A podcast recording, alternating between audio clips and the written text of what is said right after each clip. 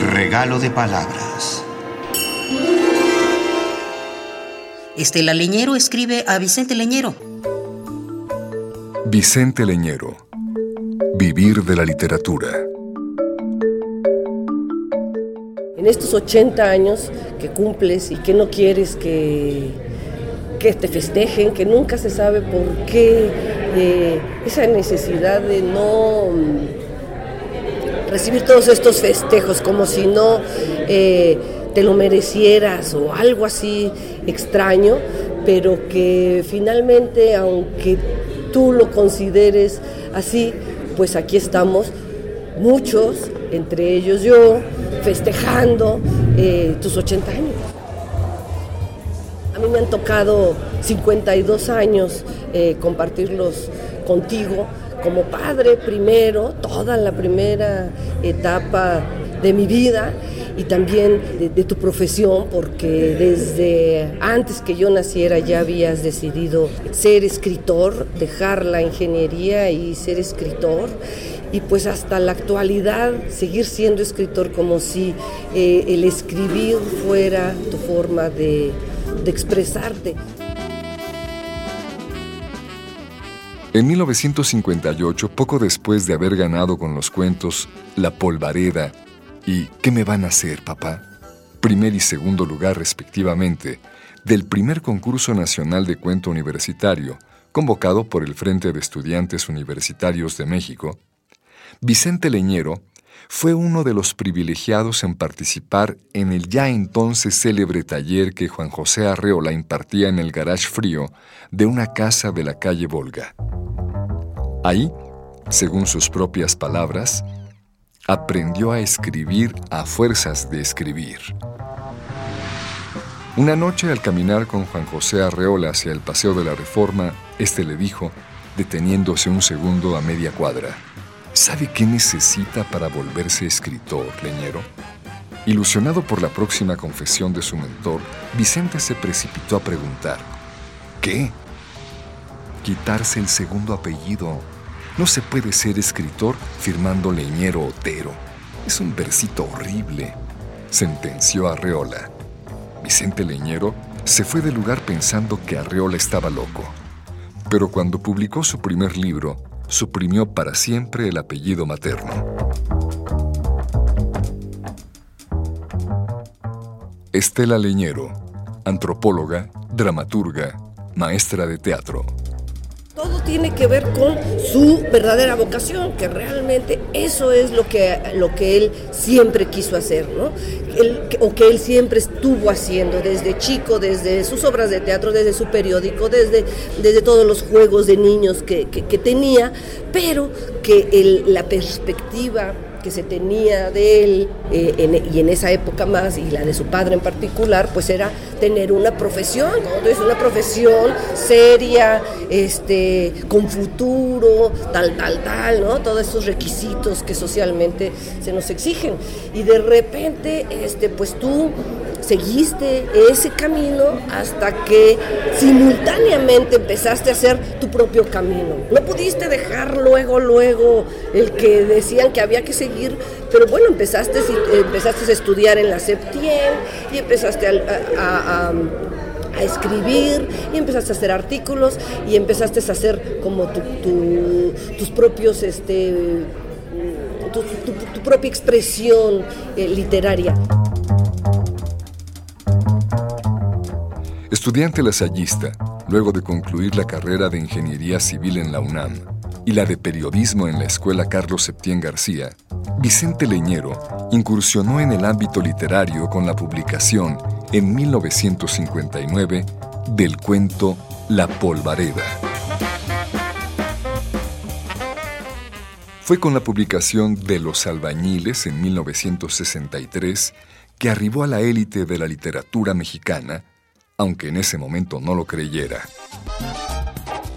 Esta obra ofrece el retrato de una clase social del México de principios de los años 60, que también tiene su simbolismo.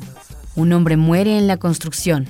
Su nombre es Jesús y su pasión es descrita con maestría por un incipiente autor que tenía una sola idea, fija, obsesiva, incesante, escribir una novela, solo escribirla, ya que para él la categoría literaria anhelada solo podía alcanzarse en el género novela.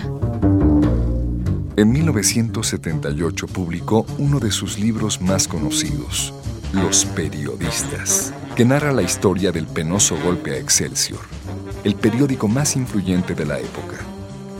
Una partida que en apariencia ganó el poder, pero que en el escrito de Leñero se evidenció como movimiento fútil del sistema.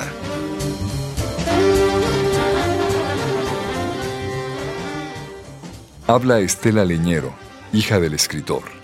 Yo creo que los albañiles, tanto por su estructura narrativa eh, como por, la ubicación temporal en la que se encontró, fue, fue, fue definitiva. Además, también creo que es muy importante el, que es una novela muy inmediata, que habla de los bajos fondos, que habla del mundo detrás del, estrato social, eh, eh, socialmente aceptado, y que, este, y que al mismo tiempo hay una búsqueda interior, en donde hay un personaje que es el velador, que tiene un significado más allá de lo inmediato. Entonces, la, capacidad yo creo que despegarse de lo, de lo inmediato para poder trascender y reflexionar eh, respecto a otras cosas, a lo que es la construcción de la vida. Los albañiles construyen un edificio, una vida, eh, una sociedad que termina no siendo para ellos y que eh, eh, el que cuida de ellos puede ser el, ser más em, detestable, pero también el, el ser que representa a esa construcción. Maestro de varias generaciones de escritores de teatro y cine, a muy temprana edad Vicente Leñero incursionó en el teatro al lado de sus hermanos compraban títeres en alguno de los puestos del mercado Miraflores y hacían funciones de teatro. Primero en la casa de sus padres y después construyeron un teatro con un cajón de madera que tenía telón, mobiliario y sistema de iluminación. En aquel teatro de la mariposa, como decidieron llamarlo, cada sábado daban funciones con más de 50 actores, aunque la única espectadora era Esperanza, su hermana menor. Esto sería relatado en Primera llamada, de la antología publicada en 1982, Vivir del Teatro. En ella, Vicente Leñero compartiría con sus lectores sus memorias y experiencias con el teatro mexicano contemporáneo y explicaría bajo qué circunstancias escribió las siguientes obras y cómo las llevó a su puesta en escena. Pueblo rechazado, Los albañiles, Los hijos de Sánchez, La mudanza y La visita del ángel.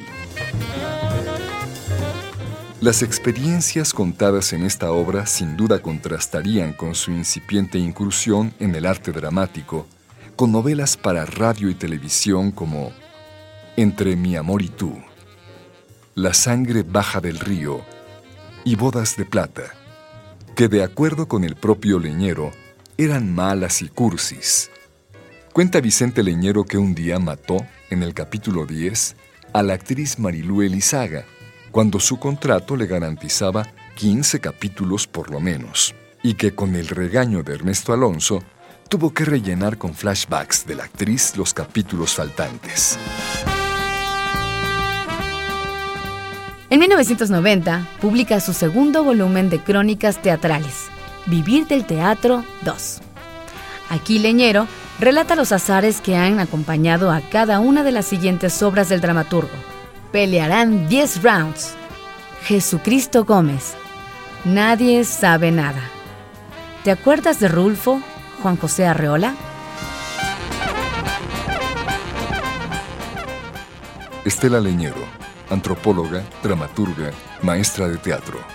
Pude aprender este, lo que era eh, eh, el teatro desde, desde, desde, la puesta en escena y, nadie sabe nada, fue algo así como una aventura juntos, entonces fue muy, muy ese primer acercamiento ya yo como, como trabajadora del teatro y tú como autor fue eh, nuestro primer eh, acercamiento.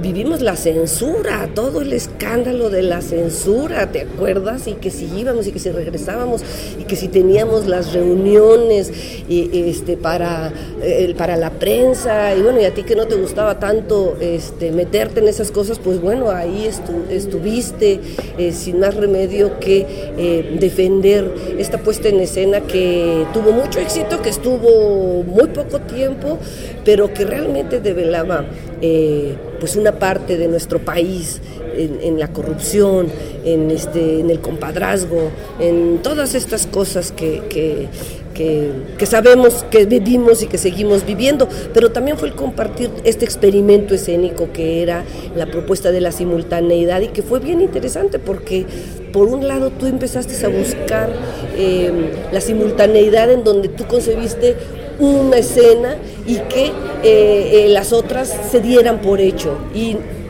eh, incitados por Tavira, tuvimos un montón de reuniones en donde era construir las ocho historias de los ocho espacios simultáneos y eso fue muy divertido. Todavía me acuerdo en, en la plaza de Santa Catarina que nos juntábamos ahí en, la, en el ático de, Luis de Tavira a inventar todas las historias. Y bueno, yo era la asistente, así que yo tenía que organizarlas, ordenarlas, tomar nota, estructurarlas y pues fue una experiencia mm, increíble, ¿no? Realmente fue así como la primera vez que dijimos, bueno, pues de, tú a tú profesionalmente, yo como asistente y pues tú como, como autor, y fue pues muy, muy, muy gratificante en el, en el set.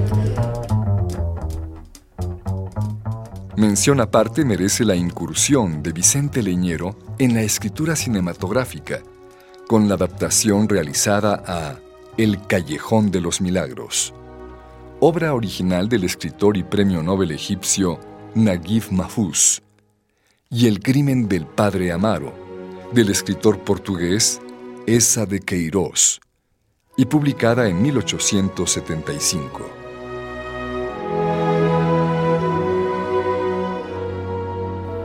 El autor de Los albañiles demuestra con gran pericia su dominio del guion cinematográfico. En los suyos, ninguna situación, por pequeña o insignificante que parezca, resulta superflua. Poco a poco, y con una infinidad de factores siempre en mente, construye una estrategia que llega a resultar incomprensible para un público acostumbrado a los convencionalismos, llevando las acciones hasta un desenlace muchas veces imprevisto y a menudo brillante. Es de destacarse que la versión fílmica de su novela Los albañiles, dirigida por Jorge Fons, obtuvo el Oso de Plata en el Festival de Cine de Berlín.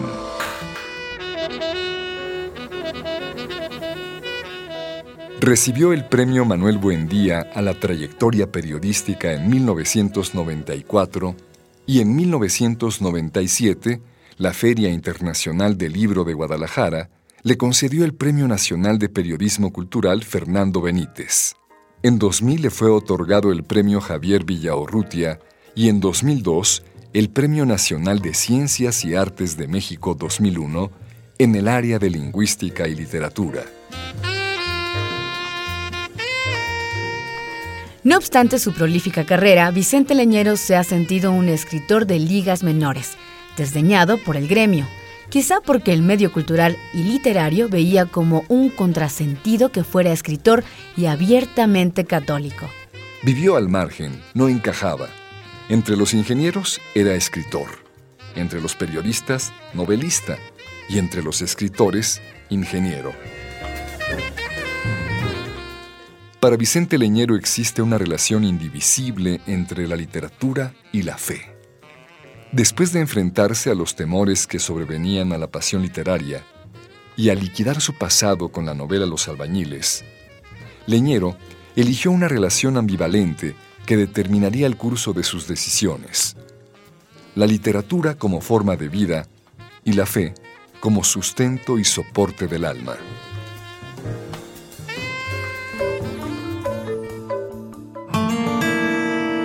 Regalo de palabras.